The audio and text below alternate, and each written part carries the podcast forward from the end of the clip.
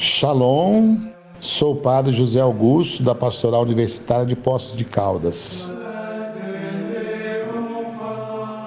Do Evangelho de Lucas, capítulo 1, versículos 57 a 66.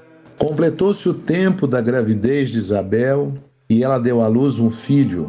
Os vizinhos e parentes ouviram dizer como o Senhor tinha sido misericordioso para com Isabel e alegraram-se com ela. No oitavo dia, foram circuncidar o menino e queriam dar-lhe o nome de seu pai Zacarias. A mãe, porém, disse: Não, ele vai chamar-se João. Os outros disseram: Não existe nenhum parente teu com esse nome. Então fizeram sinais ao pai, perguntando como ele queria que o menino se chamasse. Zacarias pediu uma tabuinha e escreveu: João é o seu nome. No mesmo instante, a boca de Zacarias se abriu, sua língua se soltou e ele começou a louvar a Deus. Todos os vizinhos ficaram com medo e a notícia espalhou-se por toda a região montanhosa da Judéia. E todos os que ouviam a notícia ficavam pensando: o que virá a ser este menino? De fato, a mão do Senhor estava com ele. Palavra da salvação, glória a vós, Senhor. Meus amigos, minhas amigas, estamos nos preparando para a grande festa, a festa da encarnação, Deus que se torna um de nós na forma de uma criança. Essa criança dourada que resiste por séculos, por milênios, em ser reavivada em nossos corações. Este é o sentido profundo do Natal. Nos tornarmos pequenos, nos tornarmos anauins, para que Deus sim seja grande em nossa vida. E como é significativo esse trecho do Evangelho de Lucas, nos falando sobre João. Eu tomo aqui a tradução do significado do nome João. Deus é cheio de graça, ou se preferirmos, alguém agraciado por Deus, ou ainda Deus perdoa. Portanto, irmãos e irmãs, esta festa é para nós um sinal contundente de que Deus nos ama, apesar de Deus nos quer próximo a Ele. E a festa da encarnação é a prova cabal disto.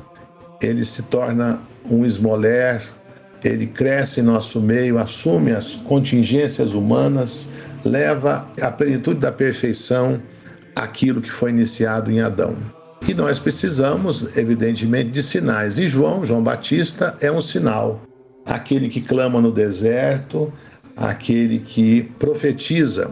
Mas ao mesmo tempo nós conhecemos Jesus, não obstante elogiar João, colocar-se até certo ponto em seu segmento, Jesus toma outro rumo na sua vida depois.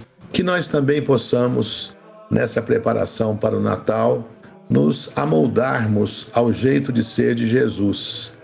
E é claro, sermos gratos também por essa graça benfazeja, por esse jeito misericordioso, bondoso de um Deus que é sempre perdão. Vivemos dias difíceis e talvez ainda viveremos devido à polarização que existiu durante as eleições. Em nossas comunidades sentimos um certo esgarçamento, mas que isso não sirva de desânimo, ao contrário, que isso nos sirva de um sinal para que possamos buscar mais e melhor o Senhor. Que as nossas divergências sejam colocadas de lado e que a palavra de Jesus, que nos reconstrói, nos reanima, nos ajude a darmos os passos necessários para celebrarmos alegremente a festa de um Deus que se faz pequeno para que ninguém se sinta impedido de chegar próximo dele e também viver as alegrias do presépio. Deus nos proteja, Deus seja nossa força.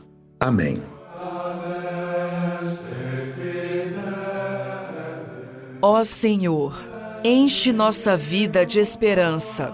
Abre nosso coração para celebrar tua chegada que possamos acolher o mistério que vai chegar nos próximos dias. Que celebremos um novo começo. Sejamos guiados pelos sinais que tua presença nos traz. Que possamos ir ao encontro das pessoas de uma maneira diferente e levar o amor que tudo renova em nós, com ternura e paz. Amém.